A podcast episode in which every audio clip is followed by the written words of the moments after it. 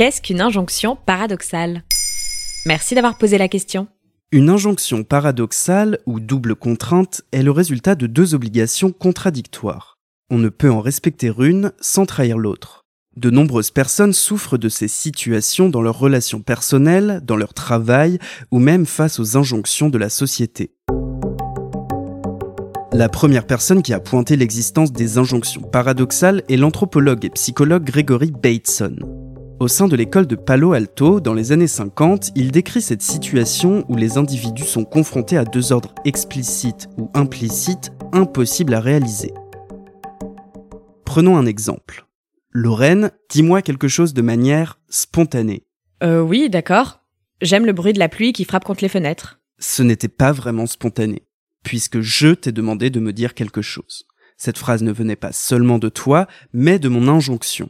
Et si je refuse d'être spontané eh bien, tu n'auras pas obéi. Dans un cas comme dans l'autre, tu te retrouves piégé, tu ne peux pas être spontané. Face à une double contrainte, nous sommes bloqués et ne savons pas comment agir. Le problème, c'est que cette situation est provoquée dans un contexte d'autorité. Cela peut engendrer une situation psychologique de confusion et donc de souffrance mentale.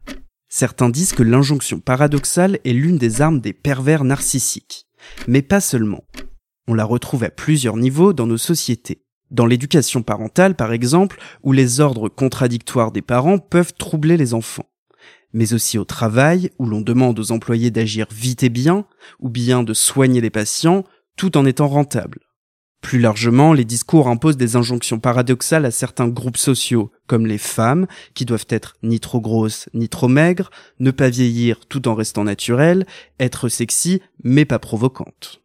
Les étrangers aussi sont victimes de ce phénomène. S'ils ne travaillent pas, on les accuse de profiter du système. S'ils travaillent, on les accuse de voler le travail des locaux. Alors comment on peut faire face aux injonctions paradoxales?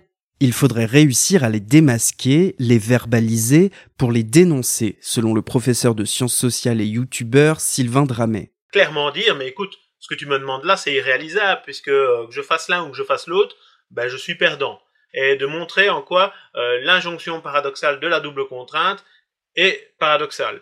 Une fois que la double contrainte est démasquée, elle peut devenir positive et nous obliger à penser au-delà des croyances et des non-dits, à sortir du cadre et à développer notre créativité pour la dépasser.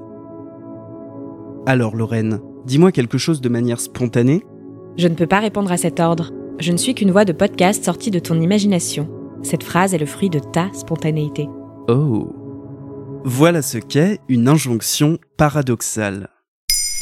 Maintenant, vous savez. En moins de 3 minutes, nous répondons à votre question. Que voulez-vous savoir? Posez vos questions en commentaire sur toutes les plateformes audio et sur le compte Twitter de Maintenant vous savez.